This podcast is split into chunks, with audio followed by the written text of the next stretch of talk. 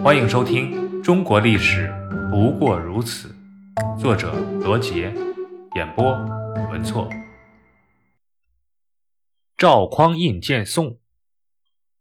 公元九百五十九年五月，周世宗柴荣北征契丹，在领兵途中突然病倒。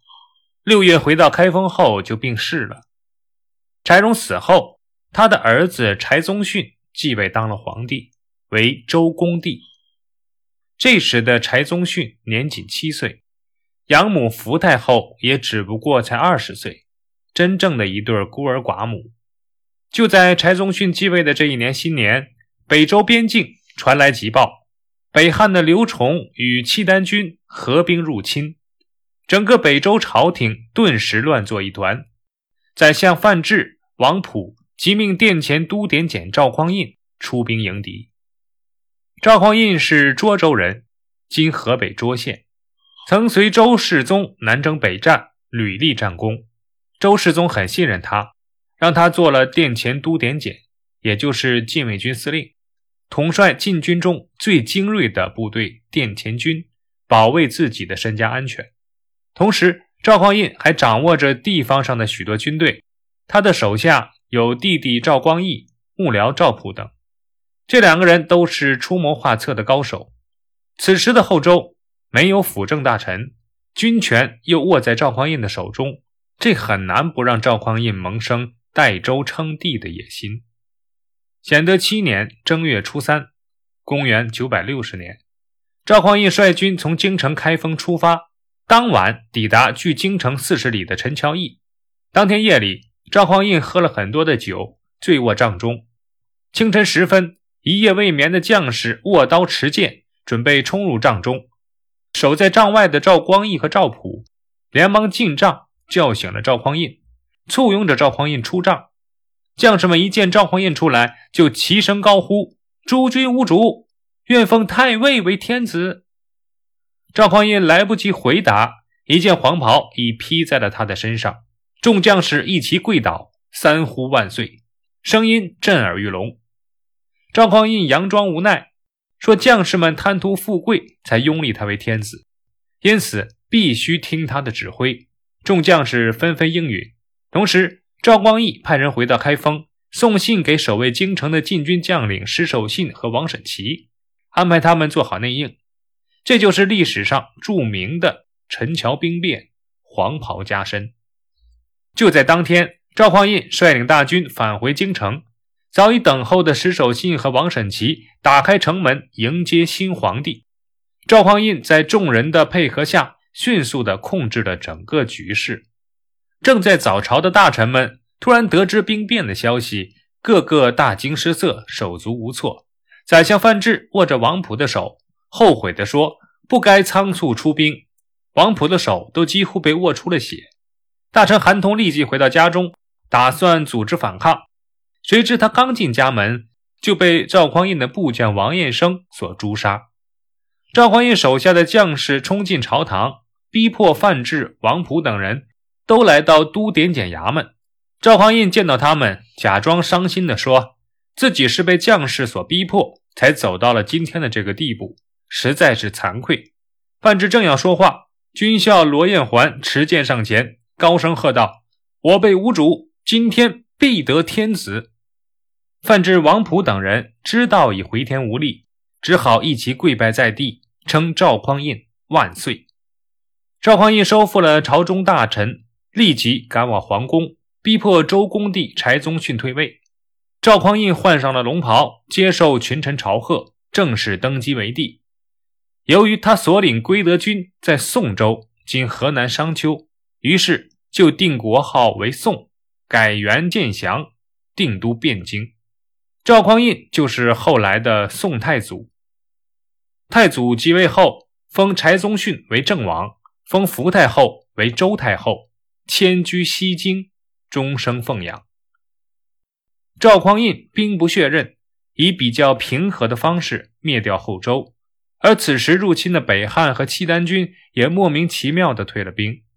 因此，有史书认为陈桥兵变是赵匡胤一手策划的。他谎称契丹兵和北汉兵入侵，主动请缨出兵御敌，以实现夺取皇位的计划。不过，赵匡胤是如何当上皇帝的并不重要，重要的是赵匡胤当上皇帝以后，南征北伐，一统天下，建立了大宋王朝，史称北宋。建国以后，潞州节度使李云和扬州节度使李崇进不服赵匡胤，也想当皇帝。赵匡胤就派大将石守信等人攻打李云和李崇进。石守信的大军声势浩大，作战勇敢。李云和李崇进节节败退，最后他们无路可逃，放火自焚而亡。灭掉了二李，其他想反抗的人也就都不敢了，相继臣服于赵匡胤。接下来，赵匡胤首要考虑的问题便是如何治理天下。从唐代安史之乱之后，藩镇拥兵割据，到了五代十国，政权频繁更替。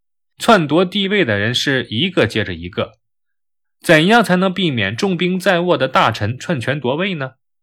赵普提出了削夺节度使藩镇兵权的主张，只有这样，天下才会安定。他的这一主张与赵匡胤不谋而合。在赵普的安排下，赵匡胤做好了削兵权的准备。七月的一天，宋太祖赵匡胤上过朝，命人在偏殿设宴。召石守信、王审琦、张令铎、赵彦辉等大将入宴，大臣们很高兴，一起痛饮。酒喝了一半，赵匡胤忽然让众臣停杯不饮，然后平退左右，对诸将说：“身为一个皇帝，就必须要维护天下的安宁，要懂得如何为天下人谋天下大策的道理，要长治久安。”不是嘴巴说了就有的呀，这必须要君臣合力，君与臣都要有为天下苍生着想、舍得放弃个人利益的胸襟，这样理想才能够实现。否则，我们就得回到过去那种征伐不断、命贱如蚁的日子里去了。到了那个时候，不仅是个人的富贵难保，人人也只能活在日夜猜忌和恐惧之中了。要人人卷起一己之私，那就会伤害到很多人既有的利益。但是要伤害到各位兄弟的利益，却是朕最不愿意做的事情。利益是什么呢？说白了。不就是富贵二字吗？人生在世，谁不求享富贵？谁不求庇荫子孙？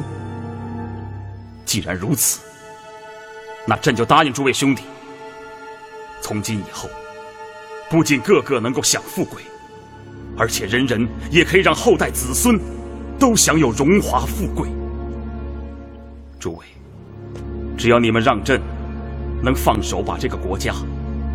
带向长治久安。国家要长治久安，朝廷就必须要有实力啊。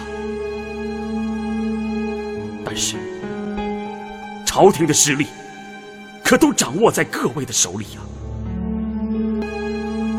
诸位兄弟，朕希望各位能交出兵权啊，把你们手上的实权都交给朕，让朕统筹运用。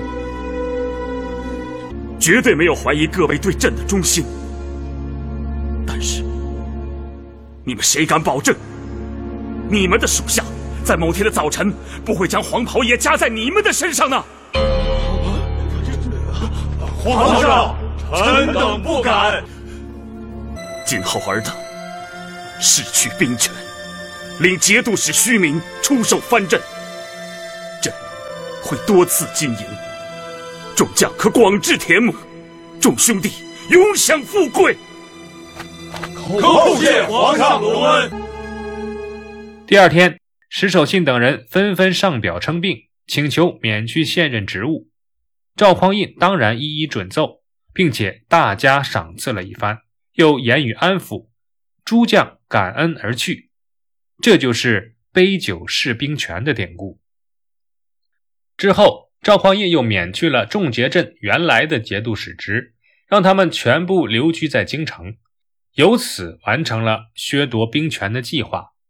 不过，对于扼守边境的节度使，赵匡胤并没有削夺他们的兵权，而是厚待，以保证边境无外患侵扰。